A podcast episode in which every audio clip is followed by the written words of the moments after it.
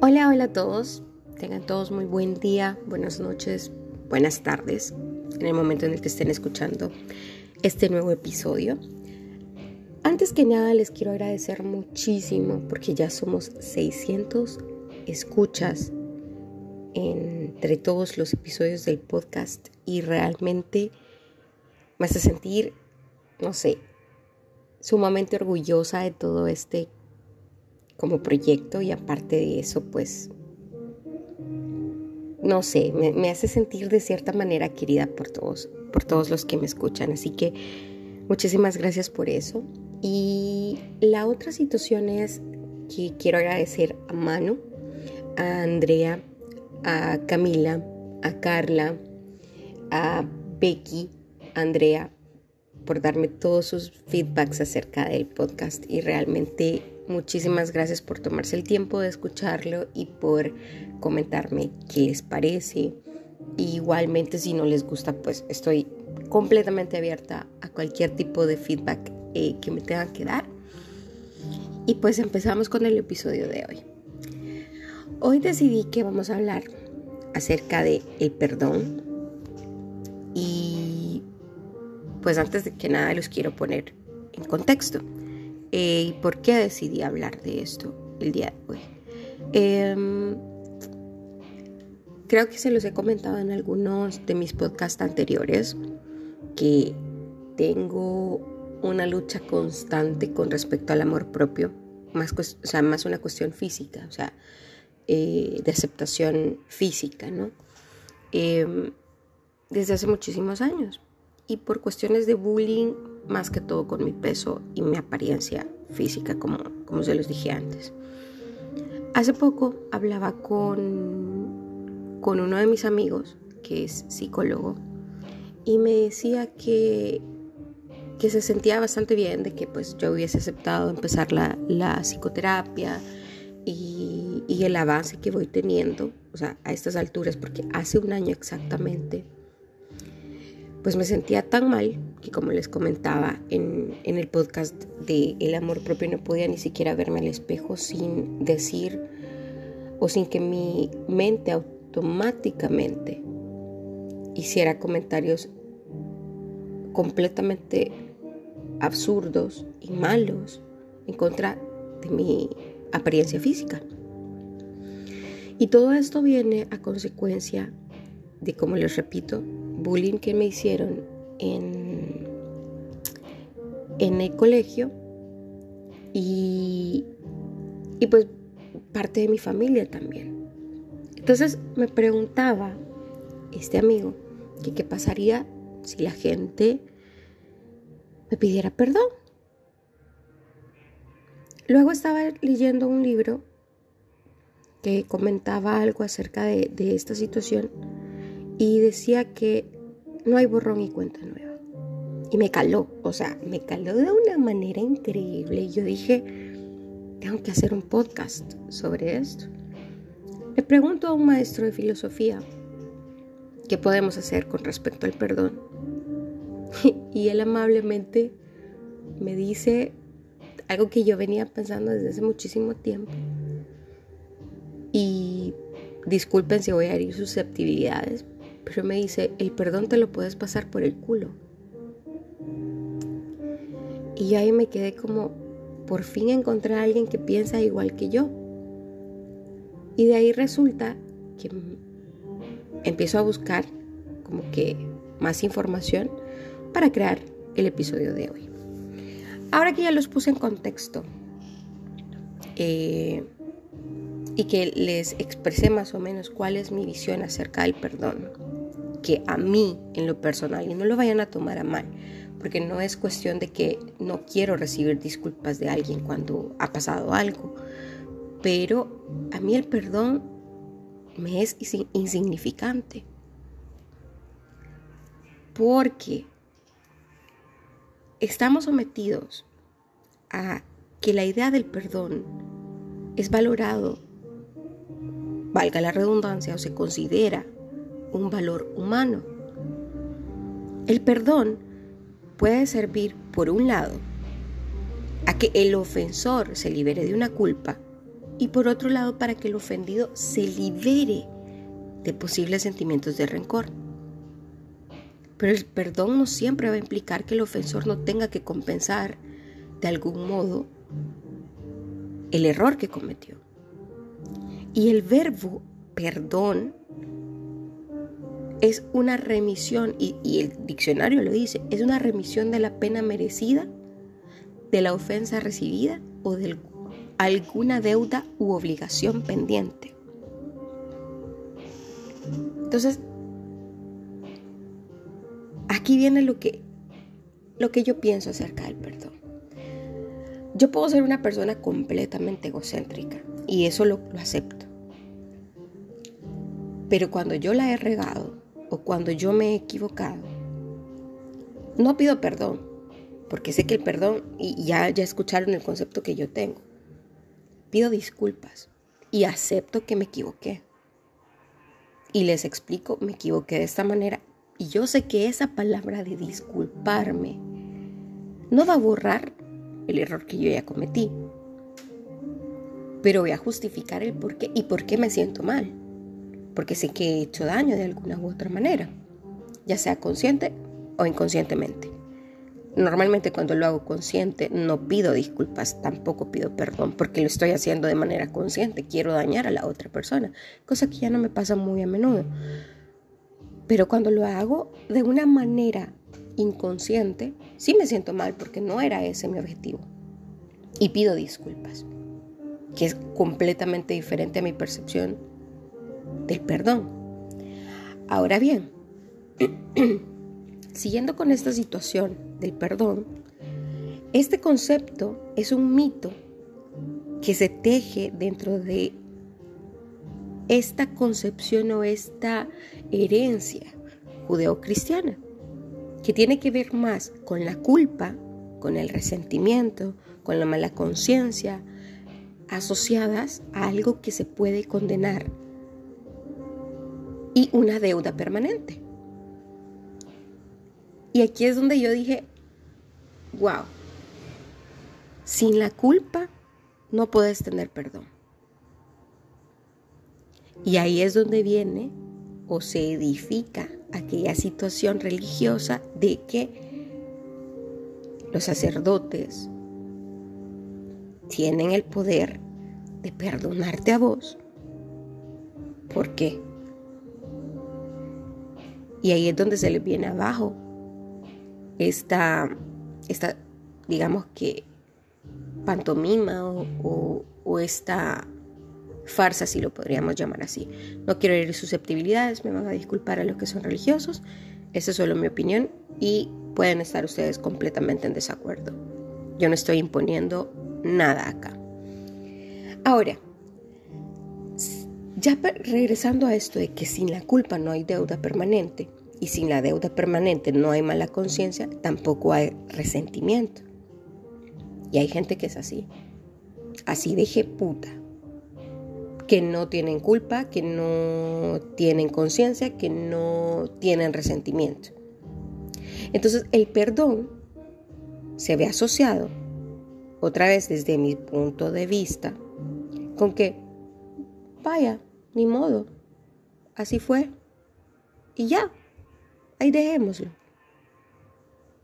Y en vez de una reacción a esa acción, vos quedas liberado de cualquier culpa. Ah, qué vergón. No hay responsabilidad ahí. Yo te perdono. Te libero de cualquier responsabilidad. Y ahí es donde yo digo, o sea, realmente esta palabra perdón tiene un gran poder. Porque no sé si me comprenden. O sea, no se trata de un concepto de venganza, ni tampoco de una situación de odio o contragolpe. O sea, es una situación de querer pagar una deuda y desaparecerla completamente del mapa. Y yo considero que aquello que necesita perdón realmente es imperdonable, porque uno no va a olvidar, porque la existencia del perdón en sí para mí es imperfecta. Nietzsche decía que todos los acontecimientos dejan huella y que el recuerdo es una llama purulenta. Entonces realmente el punto aquí no es perdonar, sino que es olvidar.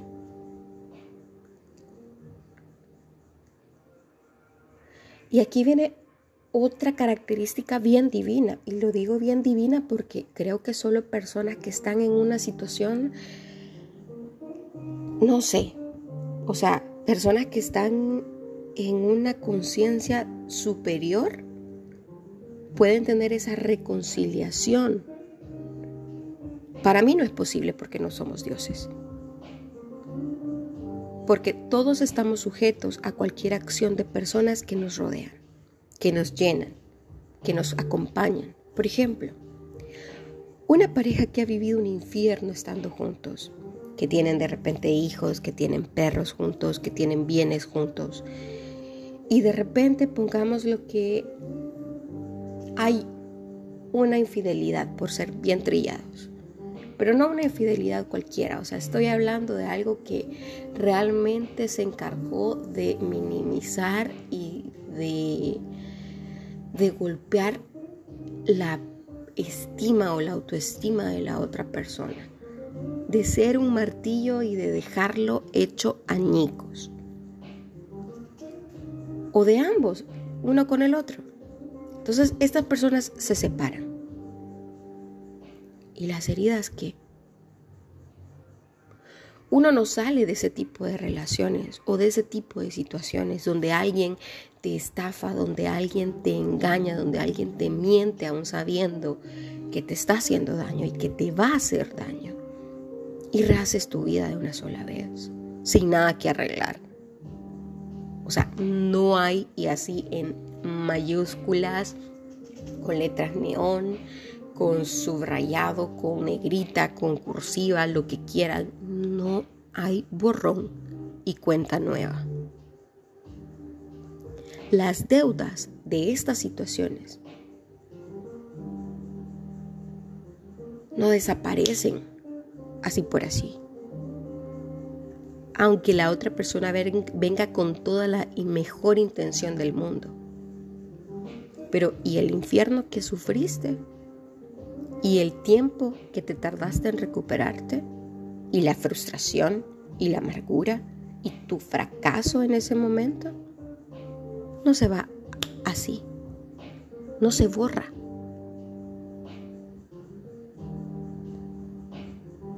Entonces aquí es donde les digo y les repito, esta palabra de perdón tiene una posición tan grande porque a uno le permite liberar y al otro le da el don y el poder de perdonar. Y uno le dice, hey, en serio, mira, perdóname, perdóname de verdad. No, no puedo. Entonces, ¿qué pasaría si a mí estas personas que me hicieron daño, que me trataron eh, o que minaron mi autoestima desde pequeña, que, que me hicieron odiarme a mí misma frente al espejo, vienen y me dicen, mira, perdóname? No. Y como dijo el maestro, el perdón te lo puedes meter por el culo.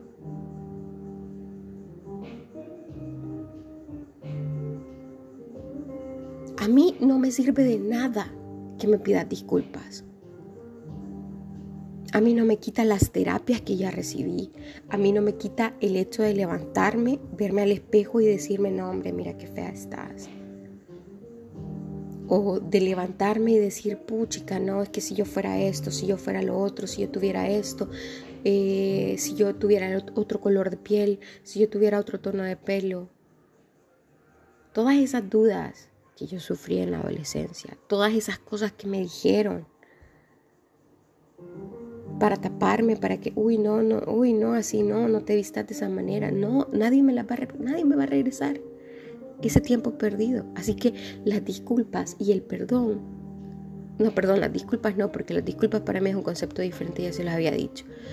El perdón que me querés pedir y querés que yo te conceda, pues no te lo doy, no te liberas de esa, de esa responsabilidad. Y sí, porque por tu culpa llegué a tocar fondo de esa manera tan fuerte y todo ese tiempo perdido no me lo devolves. Entonces pásatelas por el culo. No las quiero. No hay borrón en cuenta nueva. No soy mejor persona por, darte, por otorgarte el perdón. Vos seguís siendo la mierda de persona porque sabiendo que me estabas haciendo daño, me hiciste daño.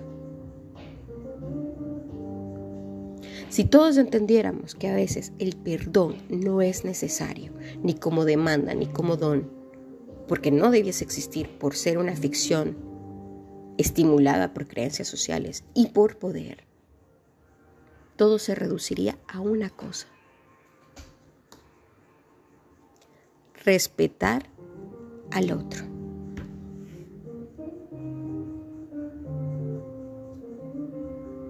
Y esa es la conclusión del podcast.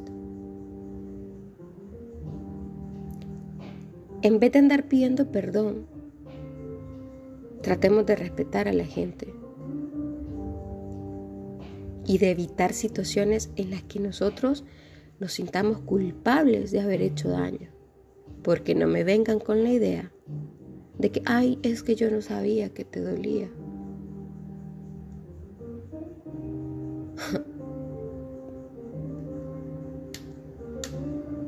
Todos estamos conscientes del daño que podemos llegar a hacer.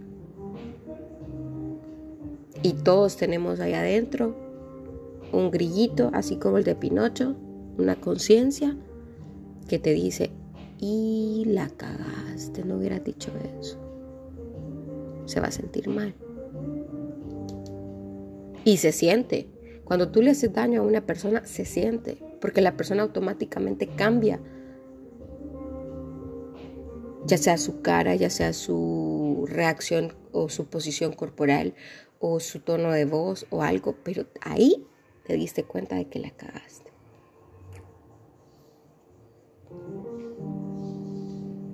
Porque si sabes que una persona ha puesto toda su confianza en vos, no vas a ir y vas a quebrar toda esa relación o confianza que tienen entre ustedes.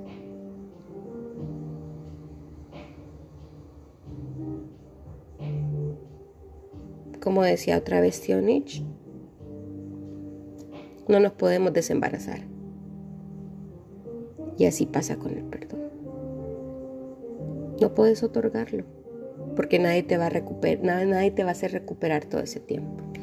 Así que hasta aquí llegamos con el episodio de hoy. Me extendí un poquito, van a disculpar, pero sí quería dejar claro el, el concepto.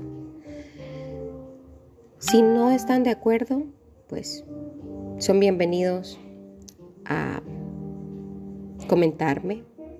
Si están de acuerdo, si les pareció, pues dejen su comentario en el podcast directamente o en la página de Facebook ni loca ni confundida, o en Twitter, eh, o en Instagram, en cualquiera. Muchísimas gracias por escucharme, muchísimas gracias por estar ahí. Y si ya no vuelvo a grabar un episodio en lo que falta del año, porque falta casi que un mes, eh, feliz Navidad. Les deseo lo mejor para el año que va a empezar y que pues todas las buenas vibras caigan sobre ustedes. Un besito, muchísimas gracias por su apoyo. Cuídense.